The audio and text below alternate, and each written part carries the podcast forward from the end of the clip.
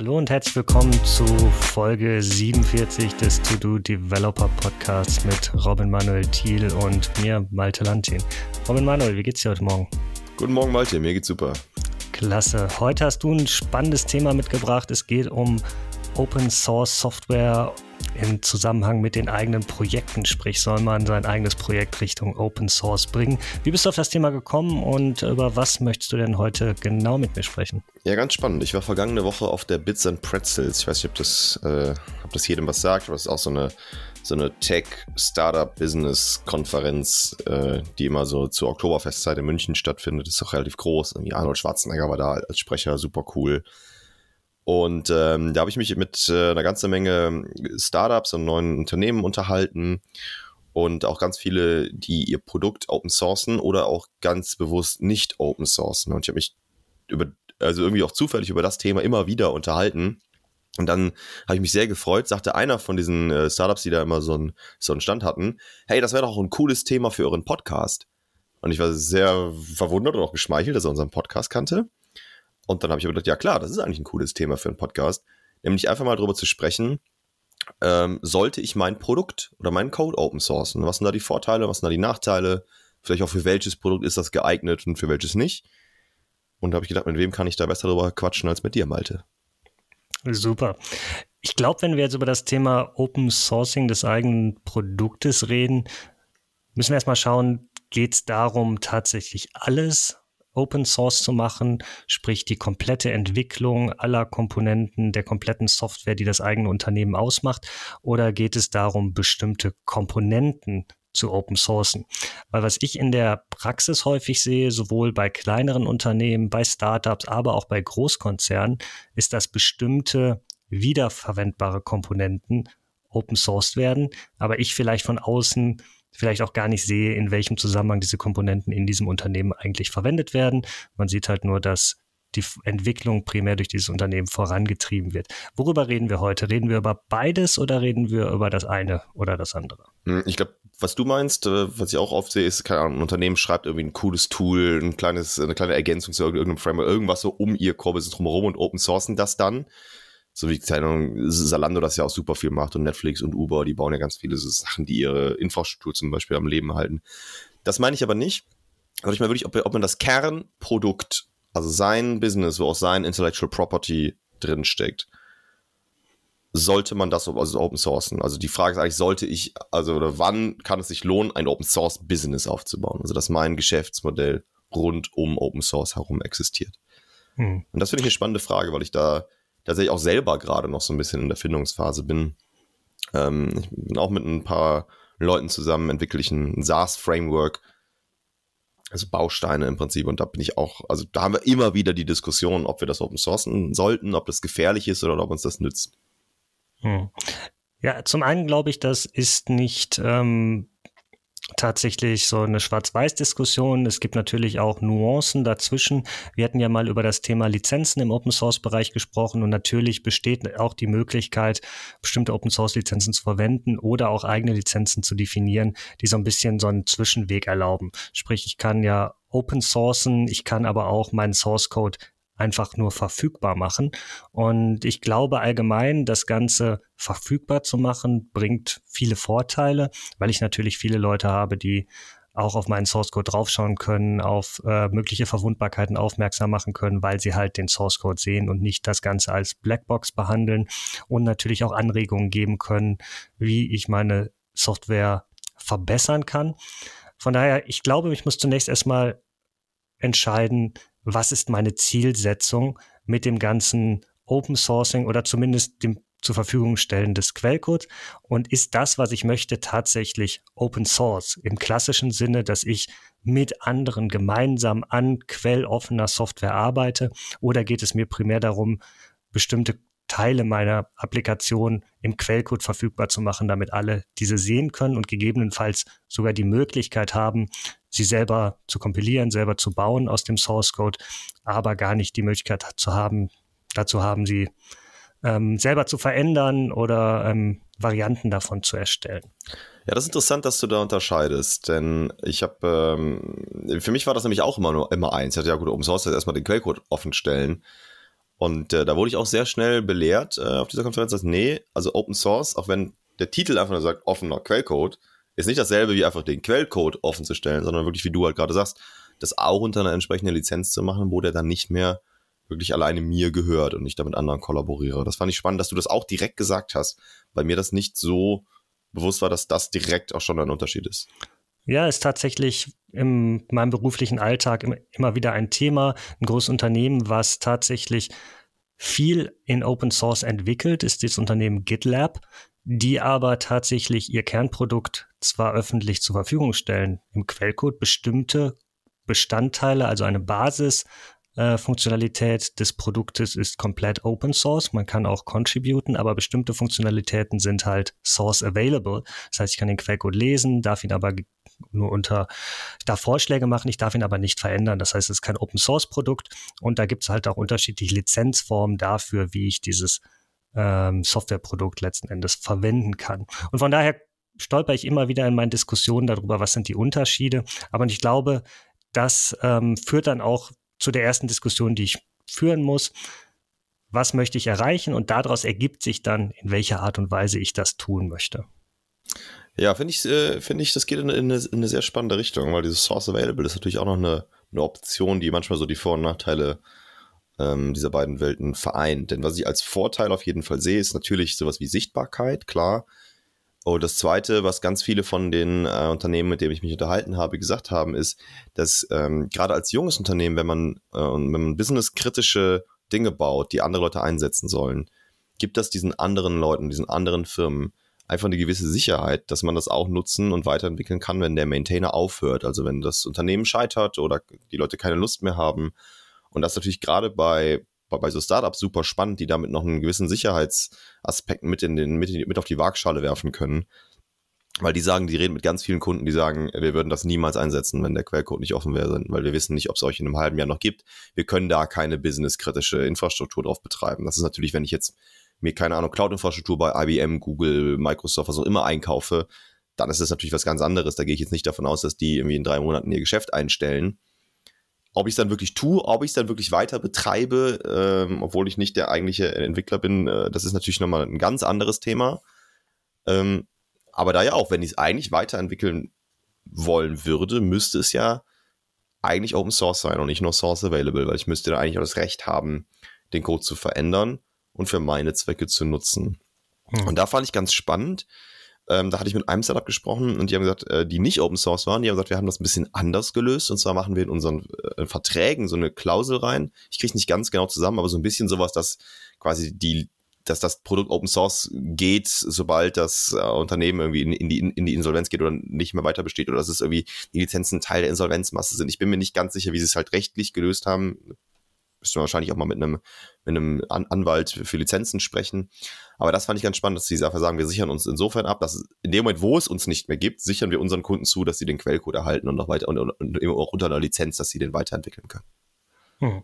Ja, ich glaube, das ist eine ganz spannende Variante, ähm, die mir auch spontan in den Kopf kam, als du gerade erwähnt hattest, wofür man das verwenden kann, um auch den Kunden auch entsprechende Sicherheit zu geben. Viele haben dann natürlich Bedenken, dass ähm, wenn sie ihr Produkt open sourcen zu einem früheren Zeitpunkt, dass sie dann zwar Vertrauen und Sichtbarkeit gewinnen, aber dass dann das Risiko besteht, dass andere nicht ihre Idee, sondern tatsächlich auch ihr komplettes Produkt klauen. Ich persönlich sehe das Risiko als relativ gering an, weil häufig bei jungen Unternehmen, bei Startups das Projekt ohnehin noch nicht die Komplexität erreicht hat, dass man es nicht mit entsprechendem Aufwand und finanziellem Investment auch nachbauen könnte.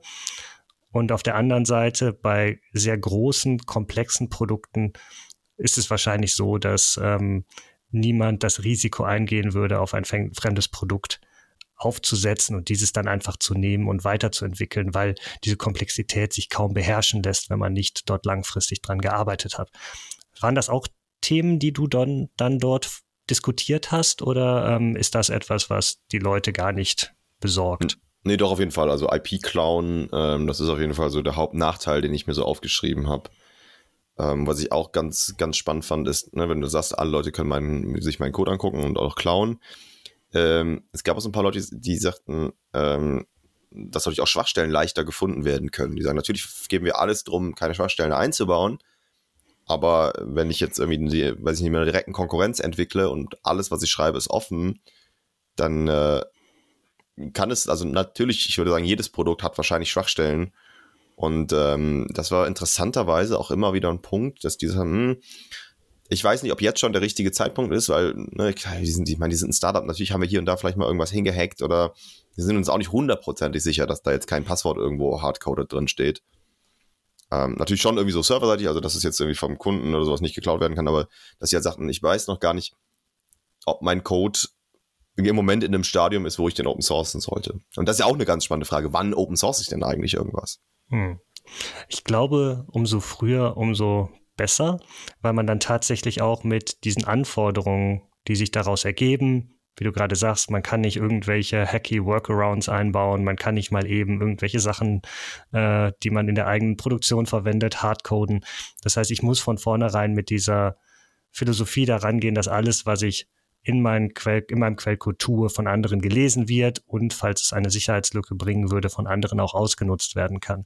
Und von daher ist natürlich sinnvoll, das von Anfang an zu machen, als zu einem späteren Zeitpunkt ähm, den gesamten Quellcode nochmal im Detail reviewen zu müssen, weil das natürlich ein riesen Aufwand ist. Dem entgegensteht natürlich vielleicht auch der, der eigene Anspruch, dass man nur wirklich, äh, dass man zwar schnell und agil entwickeln will, aber auf der anderen Seite das, was man nach draußen gibt, immer eine gewisse Qualität und einen bestimmten Anspruch haben soll. Und man dann vielleicht auch sagt, ach, vielleicht soll gar keiner von außen sehen, wie unser Entwicklungsprozess aussieht oder wie wir tatsächlich wirklich so schnell auch neue Features delivern, wo wir vielleicht auch mal die eine oder andere Abkürzung gehen. Ähm, und wenn dann werden wir irgendwann das Ganze nochmal überarbeiten. Aber ich sehe halt das Risiko, dass es dann nie passieren wird, weil halt der Aufwand zu groß ist. Das ist nämlich genau das, was wir bei unserem äh, bei meinem letzten Startup gemerkt haben, als wir das ganze Produkt jetzt eingestellt haben, hatten wir die Diskussion intern, sollen wir es open sourcen, weil wir eigentlich ganz stolz darauf waren, was wir dort gebaut hatten. Es hat auch gut funktioniert. Letzten Endes ist es, äh, also technisch hat es sehr gut funktioniert, wirtschaftlich hat es eher weniger gut funktioniert und von daher haben wir das ganze Unternehmen auch abgewickelt. Aber das Produkt ist echt schön geworden von der Funktionalität. Aber letzten Endes wollte sich niemand wirklich die Zeit nehmen. Es hätte sicher noch ein paar Wochen äh, Entwicklungsarbeit gebraucht, um das in einen Stand zu bringen, den man sinnvoll open sourcen kann. Weil wenn wir es einfach so genommen hätten und hätten es irgendwie in ein Public Repository auf GitHub gepackt, hätte wahrscheinlich niemand etwas damit auf anfangen können, weil es natürlich sehr lange gebraucht hätte, sich da entsprechend reinzuarbeiten und dann auch diesen teilweise unkommentierten Code zu verstehen. Und ich glaube, das ist halt ein Punkt, wenn man sagt, ja, ich mache das dann irgendwann, dann wird es vielleicht niemals passieren. Ja, oder halt von Beginn an sagen, dass die Wahrscheinlichkeit da ist, dass man es Open Source. Ne? Also man kann ja auch irgendwie, also man muss ja auch nicht wirklich von Tag eins die, die erste Zeile Code direkt irgendwie auf GitHub hochladen.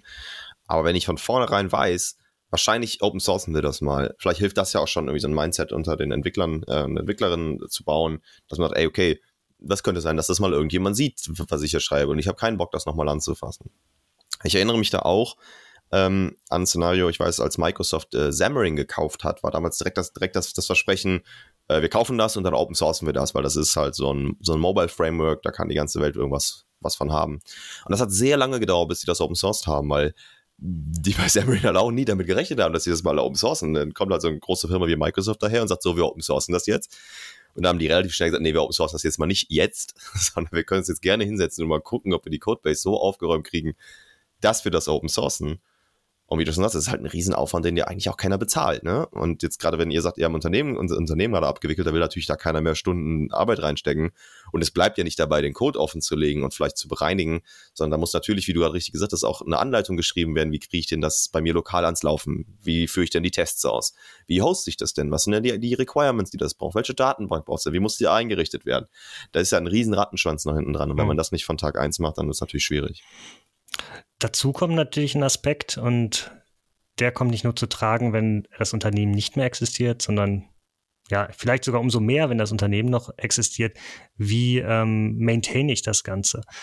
Ich bin ja nicht dann fertig, wenn mein Produkt auf einem öffentlichen Repository liegt und dann arbeite ich halt auf dem öffentlichen Repository, sondern ich muss tatsächlich eine aktive Maintainership übernehmen, weil dann natürlich eine gewisse Erwartungshaltung daraus entsteht, wenn ich etwas Open Source bringe, dass dann auch andere dazu contributen können vielleicht im Sinne von irgendwelchen GitHub-Issues, die sie aufmachen, mit Vorschlägen, mit gefundenen Fehlern, mit Bugfixes, aber natürlich auch Contributions im Sinne von vielleicht Security-Fixes, Erweiterungen, neuen Funktionalitäten. Und das Ganze muss natürlich entsprechend moderiert werden und ich muss dafür dann Ressourcen in meinem Entwicklungsteam für abstellen, weil das kommt dann natürlich noch on top. Ich hatte vorher die Anforderung vielleicht äh, Reviews zu machen, Pull-Request-Reviews. Wir haben da ja schon mal drüber gesprochen, wie man das am besten im Team aufzieht. Aber wenn ich das jetzt in einem Open-Source-Projekt mache, kommt da so viel dazu. Und da äh, bin ich selber mal ein bisschen auf die Nase gefallen, als wir ähm, dann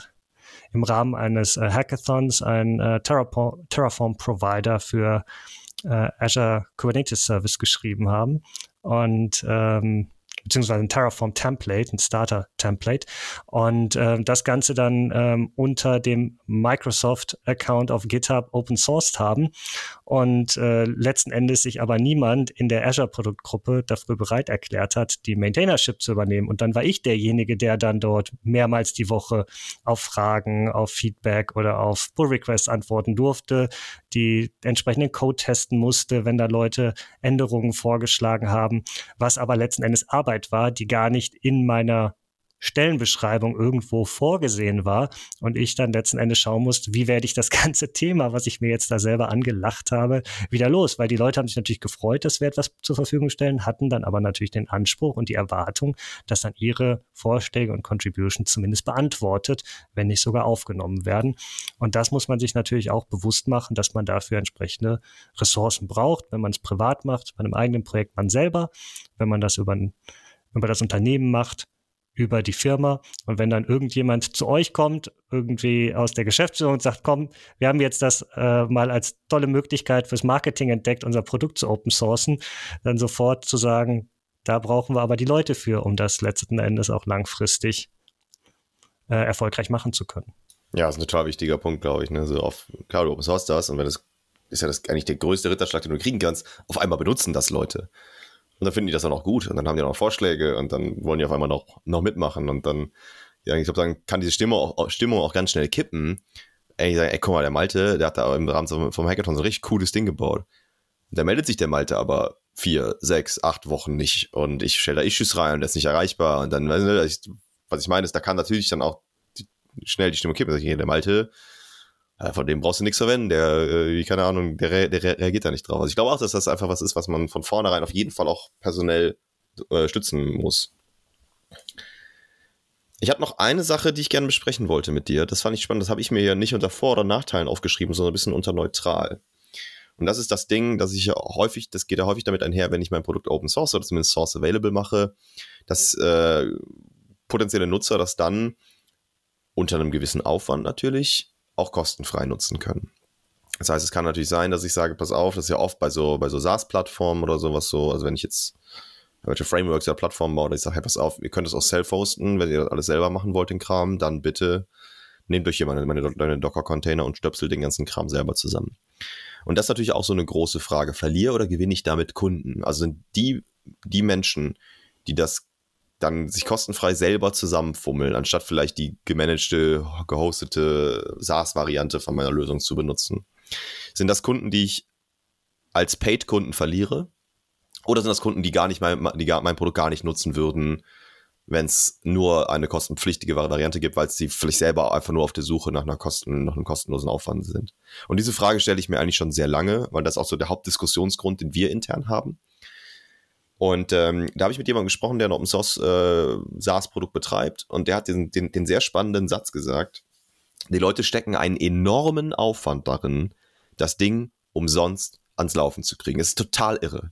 Also er war fast schon fasziniert. Er sagte, aber dadurch beschäftigen sich die Menschen auch richtig intensiv mit deinem Produkt. Und das sind die zehn Hardcore-Fans, die am Ende auch Sachen zurückcontributen und die dir treu sind, weil sie das Gefühl haben, von dir irgendwas umsonst zu bekommen, was sie normalerweise hätten bezahlen müssen. Und die stecken da sehr viel mehr Investitionen rein, als vielleicht das SaaS-Offering kosten würde. Also wenn man einfach so die Zeitinvestition, wenn man da mal hinter eine Stunde irgendwie einen Euro-Wert schreibt, aber die wollen das einfach unbedingt ans Laufen kriegen und unbedingt umsonst. Und das sind eigentlich die Leute, die du auch irgendwo brauchst. Hm.